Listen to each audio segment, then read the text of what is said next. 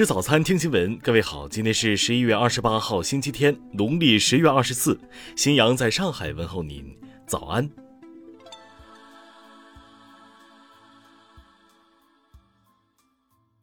首先来关注头条消息，日媒二十六号发文表示，日本重要土地利用规制法将于二零二二年正式实施，意在降低以中国为首的外国资本。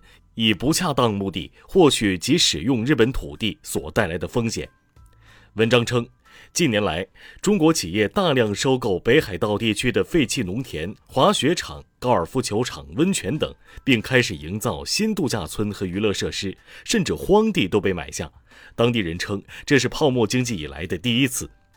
作者担心，中国人社区在北海道将会随之增加，亲中国派的发言力量也会变强。文章认为，日本若不对中国资本加以限制，人口逐渐稀少的日本地区将被置于中国的巨大影响下。听新闻早餐知天下大事。国务院联防联控机制通报，截至昨天，全国疫情高风险地区已清零，目前全国共有中风险地区十三个。科兴公司表示。对新冠病毒新变异株相关信息高度关注，将尽快开展评估和研究，以了解其对现有灭活疫苗的影响及研制变异株疫苗的必要性。近日有消息称，微信、支付宝收款码不能用于经营收款。央行昨天回应称，只是商户需要向微信、支付宝等收款服务机构申请转为商用收款码，消费者日常使用不会受到影响。市场监管总局就《互联网广告管理办法》征求意见，其中拟规定不得利用互联网发布面向中小学、幼儿园的校外培训广告。中央机关及其直属机构公务员招考笔试昨天开始举行，本次招考计划招录三点一二万人，较去年增加五千五百人，共有一百七十四点二万人进行考试确认并缴费。中国物流与采购联合会发布数据，一到十月，全国社会物流总额两百六十一点八万亿元，按可比价格计算，同比增长百分之十点五。中国石油发布消息，我国最大储气库新疆油田呼图壁储气库开始向西气东输管网供气，预计十二月气库再投产三口新井。将能够保障六千万个家庭每日用气，惠及人口近两亿人。胰岛素首次国家组织药品集中采购结束，涉及金额约一百七十亿元，拟中选产品平均降价百分之四十八。专家表示，价格降幅超出预期。下面来关注国际方面。二十六号，南非新增确诊病例两千八百二十八例。新变异株可能导致了多达百分之九十的新病例。专家称，病情发生变化，众多二十至三十岁的年轻人中有中重度病情。随着南非疫情加重，英国、欧盟、美国和加拿大等国针对非洲南部多国发布旅行禁令。南非卫生部长对此批评道：“多国对其发布旅行限制是不公正且草率的。”美国默沙东药厂更新了有关治疗新冠病毒疾病的口服药的数据。后期研究中，口服药可降低百分之三十患者入院或死亡的风险。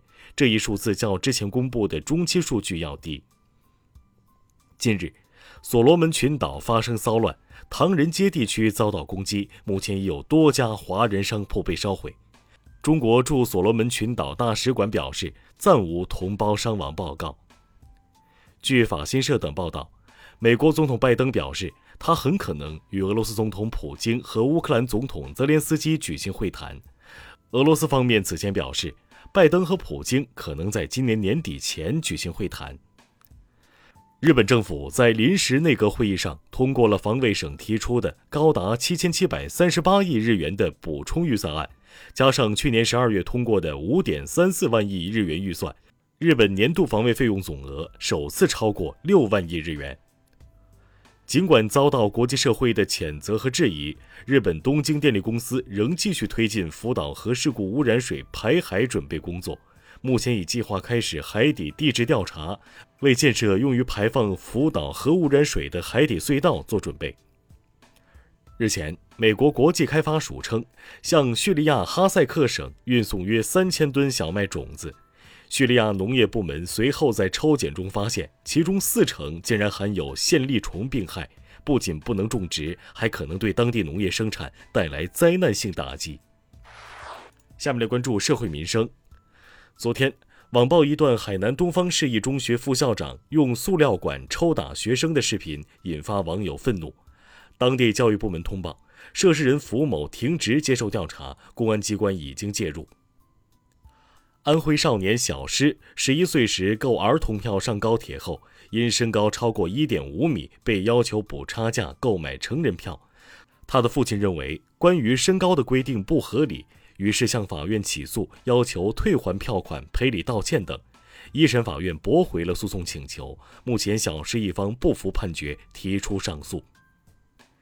因野猪肆虐破坏庄稼，河南省南阳市一对夫妇在三个月内猎杀了至少八头野猪，法院以非法狩猎罪分别判处两人缓刑。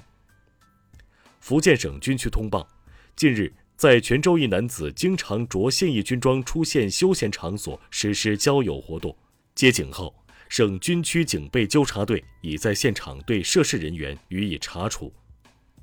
二十五号，网曝一条短视频。一男子在乘坐出租车拒不付款，并称认识交警支队长。洛阳市交警支队长王伟表示不认识该男子，警方已找到该人并展开调查。下面来关注文化体育，在男篮世预赛中，中国队客场七十九比六十三击败日本队，周琦在第三节脚踝受伤离场。二零二二年世界杯预选赛欧洲区附加赛抽签揭晓。过往两届欧洲杯冠军意大利和葡萄牙分在同一组，两队中肯定有一支无法出线。据足球报报道，由于近期国足主教练李铁的下课舆论沸沸扬扬，而足协也已经将李铁的情况上报给了体育总局，国足换帅的确有进入程序的可能。昨天，奥运冠军杨倩捐赠三十万元设立华倩慈善基金。主要用于教育和体育事业的发展。